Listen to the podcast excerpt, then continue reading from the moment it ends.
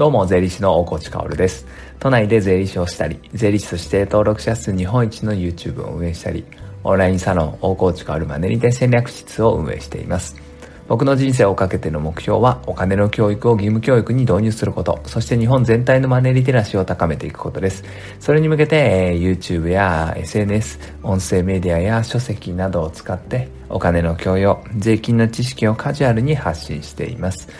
さて皆さんいかがお過ごしでしょうか、えー、1月ももう後半戦に入った感じですね。人生を歩めば歩むほど強く思うのが、時間経つの早いなって思うんですよね。一昨年よりも去年の方があっという間だったっていう気はするんです。毎年ね。いつもいつもそういう感じがする。まあ、特にね、2020年はもう激動の時代だったから、まあ、ほとんどの人が、多くの人が、うん、あっという間だったなと思ったんじゃないかなと思います。そしてまあ2021年もそれは続いているからね、1月もあっという間だなというふうに僕は感じているんです。えー、皆さんはどんな感じで過ごしていますか？やっぱりね、こう、目的とか、あ何かね、目標とかね、そういうものを持って、えー、生きていないとね、やっぱり人生っていうのはダラダラしてしまうかなと思うので、まあそれは小さなことでもいいんですよ。あ明日遊びに行くとかね、えー、明日の朝は散歩をするとかね、そういうことでもいいんですけど、あ、そういうものを決めつつね、えー、人生をより一層豊かにしてほしいなと思います。えー、そのね、一助に僕のね、声がね、なれたら嬉しいなと思います。さて、本題に行く前に一つですね。えー、まあ僕はだからもう目標といえばね、お金の教育を義務教育にとか、まあ日本のお金の教育を変えるっていうことがあるわけですけど、まあそれに向けて大きな動きとして、先月12月に東京国税局とコラボをしてですね、YouTube の動画を出したんですね。えー、その第2弾ということで今作っているんですよ。まあ来月かな、2月3日を目標にしていますが、あ出ますので、また期待をしていてください。内容は12月のものと変わらないんだけれど、国税局側のね、えー、国税庁等が用意しているシステムの方が変更があったのでね、まあインターフェースをの変更とかを交えながらね、えー、解説をするっていう感じです。スマホで電子申告できますよっていうものですね。まあより簡単になったという感じですね。まあでもスマホでね、電子申告、確定申告できちゃう未来っていうのはね、ああ、いいなと思うんですよね。これがどんどん拡大していけばね、こういうコロナ禍においてもね、へっちゃらという感じなので、この普及に努めたいなと思います。えー、東京国税局とコラボするっていうことはね、僕のこのお金の教育を変えるっていう意味では非常に大きなものですので、今後ともしっかりとやっていきたいなと思います。さて、えー、本題なんですが、今日はね、資産形成とかね、投資を始める前にやるべきこと3つということで話していきましょう。皆さん資産形成とかね、投資という言葉を聞いてどんな感じを受けますか？おそらく2019年の金融庁が発表したね、年金がもらえても2000万円足らないよとか、あとは、まあ、同月だったかな。まあ、2019年の前半に話があったね、えー、トヨタ自動車トップとかね、日本経団連のトップが言った、まあ、雇用をね、継続することは難しい。つまり、一度雇った人を最後まで雇用し続けることは難しい時代が来たんだよ、みたいな発言を受けてですね、まあ、これは終身雇用崩壊宣言だと僕は思うんですけど、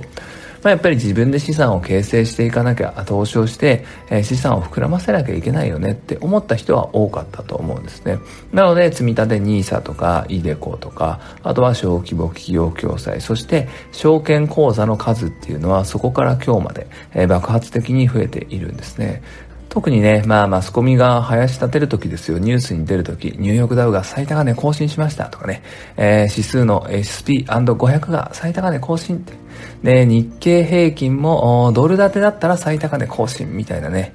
えー、こんなニュースがね、年末に踊っていたわけですが、こういうことがあると、まあ、証券口座っていうのはガッとね、人が増えるんですよね。まあ、煽りに乗ってしまうっていうのもあると。まあ、別にね、スタートはそれでもいいと思うんだけど、資産形成、投資っていうものを始める前にやるべきことっていうのは確実に存在するので、その話をしていきましょう。まずは一つ目ですね、相場を知るっていうことです。これはね、非常に大事ですよ。そして昨日の話とも繋がってくるかなと思います。投資っていうのは将来にわたって利益をもたらすもの。何をして利益をもたらすかっていうとお金を支払って利益をもたらすものなわけですから、何も今言ったね、株式投資だけが投資ではないんですね。不動産投資とかね。まあその他、あいろいろ投資はありますが、そういうものも範囲に入ってくる。昨日はね、楽天がね、不動産投資のゴミみたいな物件を案内してきたよっていう話をしたんだけれど、それも相場を知ってれば、ゴミ物件だね、はいはいって言って、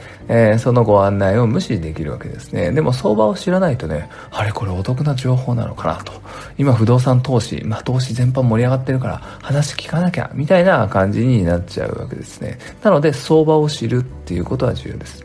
投資を始めます。例えばアメリカ株を買いますって言った時に、ある特定の投資信託を見てね、今その瞬間その値段が高いか安いか、相場に比べて高いか安いか、それを知らないとやっぱり始めちゃダメですよね。えー、まあ分かりやすい例で言うんだったらスーパーに行ってさ、まあ、もやしを見た時にさなんとなく値段分かりますよねもやしが1袋80円で売ってたら高いじゃないですか買わないじゃないですかもやしが1袋18円とかで売ってたら僕は安いなって思うんですね。買おうかなって思うわけです。つまり相場を知っているからその判断ができるわけですよね、えー、日常の買い物だったら当たり前なわけですよ。ペットボトルのね 500ml の水がね250円とかで売っていたらさあこれディズニーランドに来たのかななんて思っちゃうわけじゃないですか。でもディズニーだったら買うわけですよね。それは価値があるから買うんですよね、えー、なので、えー、この相場を知って投資を始めるってことは非常に重要ですね。続いて、えー、資産形成投資を始める前にやるべきこと、二つ目はですね、まあ、どれだけ自分がリスクに耐えられるか、リスク許容度なんていう話もあるんですけれど、それを知っておくってことですね。これはまあ、どれだけマイナスに耐えられるかっていうことです。まあ、ここで言う、まあ、リスクっていうのはね、まあ、リスクって危険っていうふうに訳されることが多いんだけど、まあ、もうちょっと広い意味で考えてほしくて、リスクっていうのは不確実性だと思うんですね。とにかく揺れ動くものに耐えられるかっていうことです。投資をしていれば、まあ株式投資が分かりやすいけれど、値動きっていうのはあるんですよね。買ったものが毎日毎日上がり続けるってことは絶対にないんですよ。長いスパンで見て右肩上がりはあるんだけど、下がったり上がったり下がったり上がったりを繰り返して上がっていくんですね。えー、なので、買って明日すぐね、えー、暴落をする可能性だってゼロじゃないわけですよね。あれ、株式100万円で買ったのにいきなり半年の50万円になっちゃったって言った時に、あなたは耐えられるかどうかっていうことです。それは耐えられるかどうかは自分の資産との相談にもなってきますよ。もともと貯金が、手元にあるお金が100万円しかない人が100万円株式に突っ込んでね、それで半値になったら耐えられないけれど、貯金が400万円、手元にお金が400万円ある人がね、100万円を株式に投資をして、半値になった場合は耐えられるかもしれないじゃないですか。あまあ、どうせ右肩上がりなんだと、今日は下がったけれども、明日以降長い目で見れば、プラスになるからね、それはほっとこうっていう判断ができるわけですね。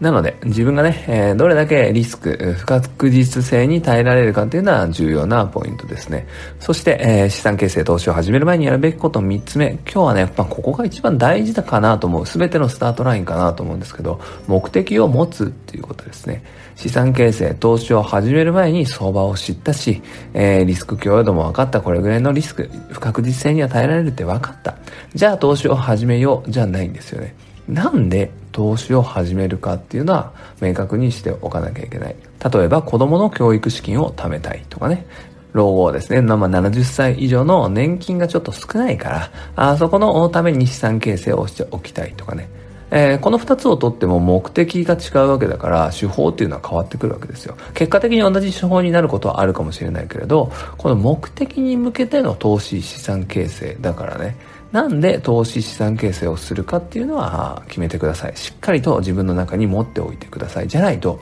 ブレちゃうから。あれがいいらしいよっていうね、あれが今熱いらしいよっていう言葉に惑わされて、ホイホイホイホイと